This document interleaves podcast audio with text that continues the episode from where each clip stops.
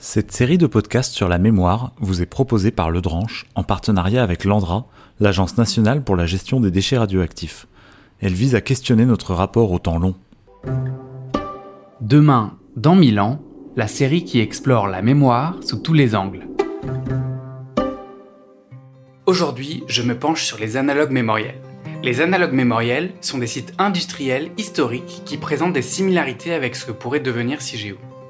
L'analyse de leur histoire permet de tirer des enseignements sur les initiatives à mettre en place pour construire la mémoire des sites de stockage. J'ai choisi de rencontrer Frédéric Auger, chercheur retraité du CNRS, qui a étudié le canal du Midi dans le cadre d'une étude en collaboration avec l'Andra. Je me suis également intéressé aux mines de charbon du nord de la France, qui me semble un analogue pertinent. En effet, il s'agit d'un ouvrage de génie civil souterrain dont l'activité s'est arrêtée il y a environ 30 ans et depuis est entrée en phase de transition et de surveillance. Pour m'en parler, je suis allé voir Gilles Briand qui travaille à la mission bassin minier du Nord-Pas-de-Calais. Je commence mon entretien avec Frédéric qui nous explique le choix du canal du Midi pour son étude. Pourquoi a-t-on travaillé sur le canal du Midi Parce que c'est un immense ouvrage de génie civil qui a une longue histoire et que j'appréhende le site de Sigeau comme un ouvrage de génie civil euh, qui aura, lui, une longue histoire. Donc, le canal du Midi, c'est euh, une opération qui euh, existe depuis plus de 350 ans maintenant au niveau de son lancement et au niveau du fonctionnement effectif, ça fait 340 années que le canal permet à des bateaux de se déplacer. Donc c'est quelque chose de très important sur 240 km si on ne compte pas le canal latéral à la Garonne et euh, ça fonctionne depuis donc 1671. Donc la question était de savoir pourquoi ça fonctionne, comment ça fonctionne et si le canal est considéré comme un vecteur de risque, comment les risques différents euh, attachés au canal euh, peuvent être gérés. Est-ce que ça peut servir de modèle pour CIGEO Est-ce que vous pouvez définir un peu de quel risque on parle finalement? Eh bien, il y a des risques divers qui sont attachés au canot. C'est le risque de rupture de digue, donc l'eau qui va partir tout autour. Ça peut être aussi la gestion du risque sécheresse euh, qui est importante. Et donc, un canal, c'est un facteur de risque. C'est un facteur de richesse, mais c'est aussi un facteur de risque. Mais en général, il n'y a pas de richesse sans prise de risque. Après cette introduction à propos du canal du Midi, je fais le point avec Gilles sur l'histoire des mines du nord de la France. On est avant la découverte du charbon ici en 1720 dans un territoire totalement rural avec quelques bourgs historiques, Béthune, Douai, Valenciennes, avec une activité qui est essentiellement et massivement une activité rurale.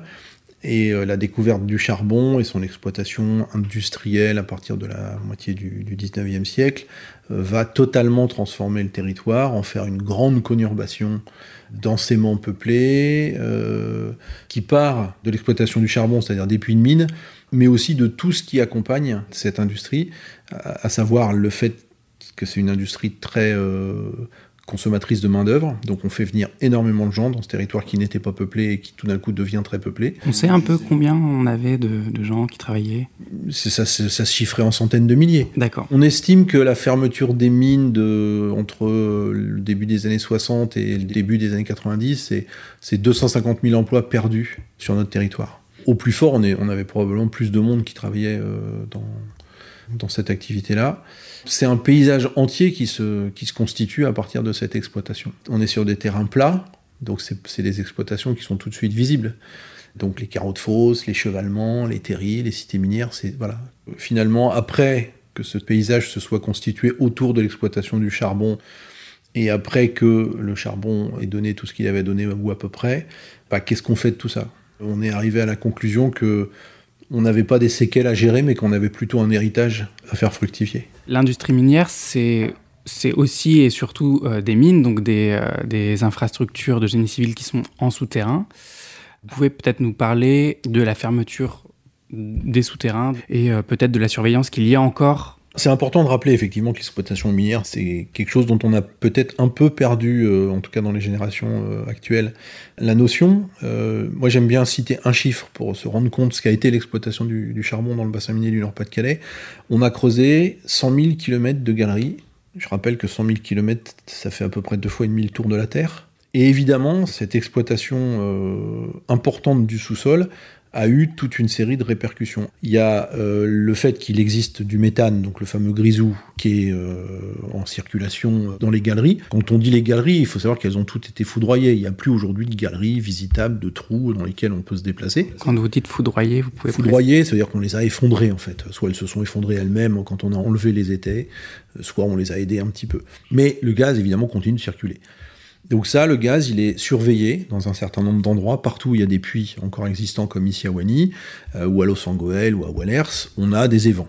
Ensuite, on a un deuxième euh, truc qu'il faut surveiller, ce qu'on appelle la combustion des terris, c'est-à-dire que certains terris euh, ont encore des matières charbonneuses, de la lignite, de la pyrite, ou des choses comme ça, et peuvent se remettre en combustion. On a quelques terris, malheureusement, qui sont totalement fermés à la fréquentation pour ces raisons-là. Troisième risque, c'est celui lié aux conséquences des affaissements qui ont généré en surface toute une série de cuvettes qui sont donc gérées par des stations de, relevage, c'est-à-dire que pour le faire vite, si jamais il y a un orage et une panne d'électricité en même temps, hop, toutes ces cuvettes se rempliraient. Donc c'est important d'avoir des stations de relevage qui euh, régulent finalement euh, le niveau d'eau dans ces, dans ces endroits-là, parce que tous ces endroits aujourd'hui sont urbanisés. Hein. parce qu'à un moment, on a dit bah, il suffirait de couper les pompes et puis euh, on, verrait comment ça se passe, mais ce qui se passerait, c'est qu'il y a des maisons qui seraient dans l'eau. Maintenant qu'on en sait un peu plus sur le canal du Midi et les mines du nord de la France, je vais tenter de comprendre quelles expériences on peut tirer de ces deux analogues pour le projet CIGEO. La question était de savoir comment construire et comment se construit une mémoire sur le long terme. Le canal du Midi est un bon exemple puisque ça fonctionne depuis trois siècles et demi et donc il fallait savoir comment la mémoire se transmet au fil du temps entre les personnels qui travaillent sur le canal et les gens aussi qui habitent le canal, comment le risque a été géré, comment se transmet la gestion du risque pour éviter justement que le risque ne devienne un danger ou une catastrophe, ce qui serait encore pire. Donc finalement, quels sont les premiers résultats que tu as pu tirer de cette enquête Alors divers enseignements ont pu en être tirés.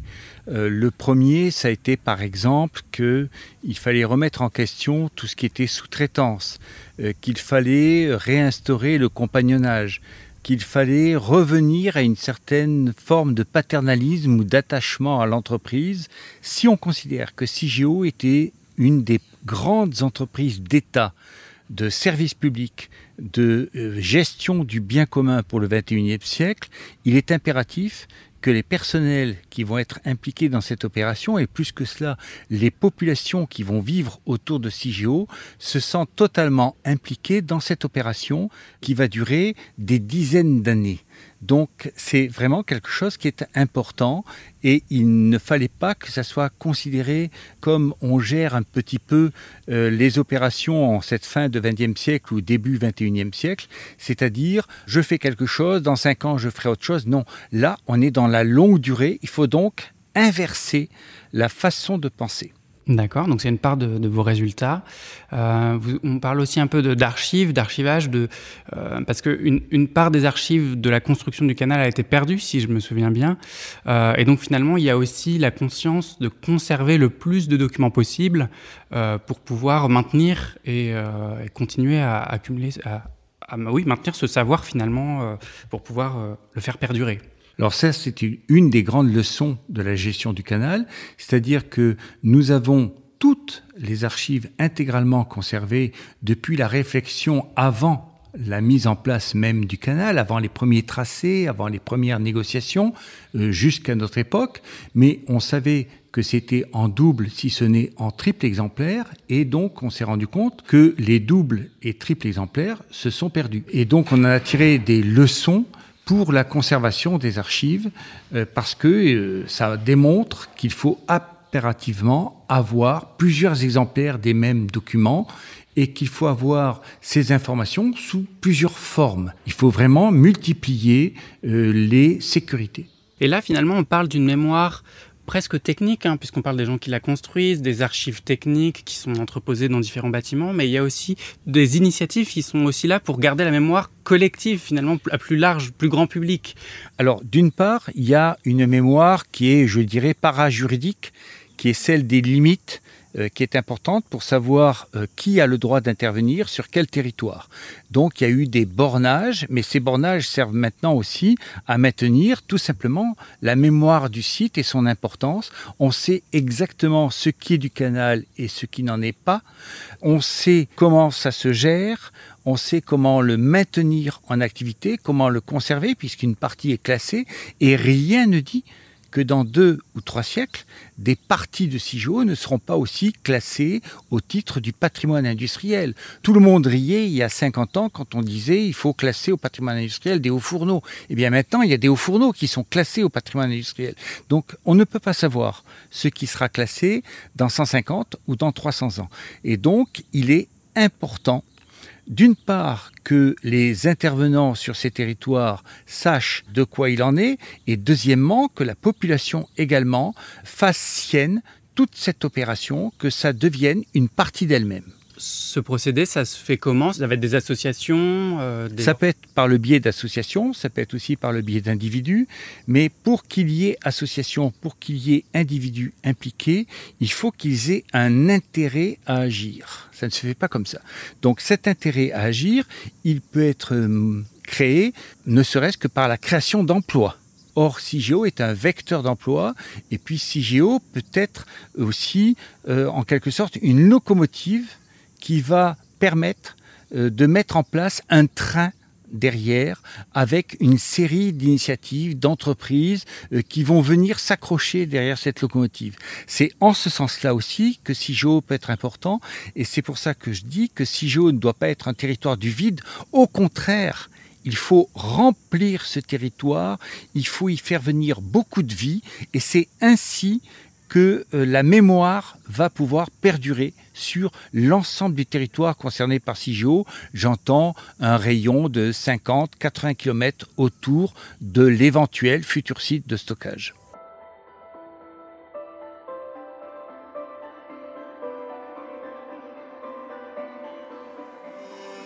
Le canal du Midi est donc un très bon exemple en ce qui concerne la construction et l'exploitation d'un ouvrage de génie civil important. Les mines du nord de la France, quant à elles, nous apportent un éclairage sur la fermeture et la gestion de ce genre de site. Il y avait un certain nombre de gens qui pensaient que pour passer à autre chose, il fallait faire table rase du passé. Et donc, euh, effacer les traces de ce passé industriel, euh, raser euh, des logements, etc. Et puis il y a eu quelques pionniers quand même qui étaient attachés peut-être d'abord avec une logique plutôt mémorielle, d'hommage aux générations de mineurs, et quelques-uns qui avaient aussi déjà cette vision liée à la patrimonialisation qui fait d'éléments du bâti ou du paysage des, des éléments potentiellement à la fois porteurs d'histoire et support d'une reconversion euh, à imaginer. Sans forcément une vision d'aménagement du territoire, mais plutôt une vision de réparation, qui était nécessaire avant de passer à une logique peut-être de redéveloppement, de, capacité à reposer des stratégies euh, spatiales ou territoriales. Dans ces nouvelles euh, stratégies, il y a des initiatives du coup de sauvegarde du patrimoine industriel. Déjà parler de patrimoine industriel, si je comprends bien, c'est aussi presque, c'est quasiment nouveau. Avant, on parlait de, patrimoine culturel, de, monuments, etc. Et finalement, le fait d'inclure l'industriel là-dedans, c'est quelque chose de nouveau. Alors effectivement, la, question du patrimoine industriel en France, ça, ça, reste encore un combat. C'est loin d'être une évidence, même si ça a beaucoup progressé quand même ces dernières années. Et euh, l'opportunité qui a été euh, offerte par l'UNESCO avec une catégorie un peu spécifique qui s'appelle celle des paysages culturels évolutifs vivant. Euh, c'est une opportunité qu'on a saisie. On a fait au début des années 2000 un inventaire du patrimoine minier euh, qui représentait une, masse importante, puisqu'on a, pointé environ 1200 éléments de patrimoine minier. Et quand on a fait cet exercice-là, bah, a, on a pris conscience probablement encore plus du poids de cet héritage, de sa singularité, et de sa singularité à la fois comme euh, un moyen de comprendre l'histoire et aussi peut-être de se repositionner dans une, dans une stratégie euh, urbaine euh, spatiale. Et donc on s'est lancé dans l'aventure euh, au début des années 2000 de, de l'inscription au patrimoine mondial. Dont le dossier, alors on le verra pas en podcast, mais en tout cas un beau dossier. Trône sur le bureau. Quelques milliers de pages et quelques kilos de papier qui nous a permis d'être inscrits sur cette liste du patrimoine mondial en juin 2012. Voilà, donc nous, le travail qu'on mène depuis l'inscription, c'est comment on arrive à valoriser tout ça dans une logique de redynamisation, de redéveloppement territorial, et euh, comment le patrimoine devient finalement euh, un élément de l'attractivité de ce territoire plutôt qu'un élément repoussoir. Les terrils aussi qui sont largement réutilisés, euh, peut-être vous pouvez nous en dire un mot? Ah ben bien sûr, c'est des endroits qui sont assez bluffants de dynamique de reconversion. Alors d'abord une dynamique de reconversion euh, naturel, avec euh, une recolonisation euh, par la faune et la flore qui est spécifique. C'est des endroits où on a du dénivelé, donc on peut tout d'un coup presque se croire à la montagne. Il y en a même un sur lequel effectivement on fait du ski, mais on y fait voilà de la randonnée, du trail, de la marche nordique.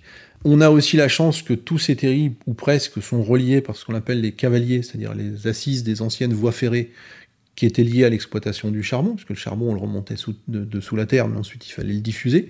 Et pour le diffuser, on avait un, énorme réseau de voies ferrées, dont on a récupéré beaucoup d'éléments pour constituer finalement aujourd'hui des cheminements en mode doux, euh, piétons ou vélo. Dans le bassin minier, finalement, il y a énormément d'endroits où à quelques minutes de chez soi, on a toujours un espace vert ou une voie verte ou une véloroute qui va vous ramener vers des espaces verts. On développe beaucoup, beaucoup d'initiatives, euh, notamment avec les offices de tourisme, pour euh, emmener les gens découvrir les terris dans tout un tas de conditions possibles. J'invite les, les gens qui ne connaissent pas à venir voir les terris, évidemment. Les mines du Nord-Pas-de-Calais sont donc devenues au fil des ans un attrait touristique et un atout pour la région et ses habitants. Je voulais terminer l'épisode par une métaphore développée par Frédéric. Je vous laisse l'écouter.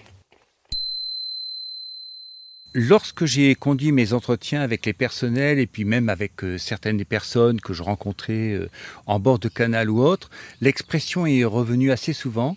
Et il me disait, nous sommes en face ou nous vivons avec une tour Eiffel couchée.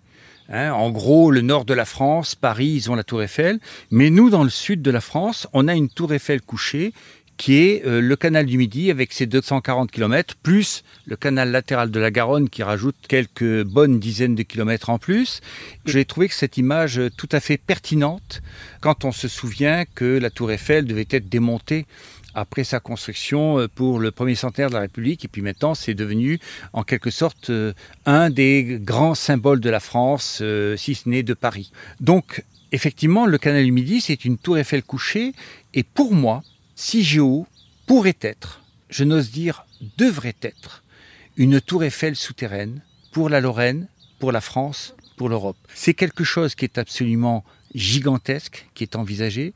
Ce sont des crédits très importants qui sont aussi engagés pour des dizaines d'années. Euh, c'est un investissement intellectuel, financier, politique qui n'est pas à négliger. Et je crois que CIGEO sera une tour Eiffel souterraine. Merci à Frédéric Auger et Gilles Briand de m'avoir reçu. Quant à moi, je vous dis à demain dans Milan. Retrouvez les autres épisodes de la série Demain dans Milan sur notre site andra.fr ou sur votre plateforme préférée.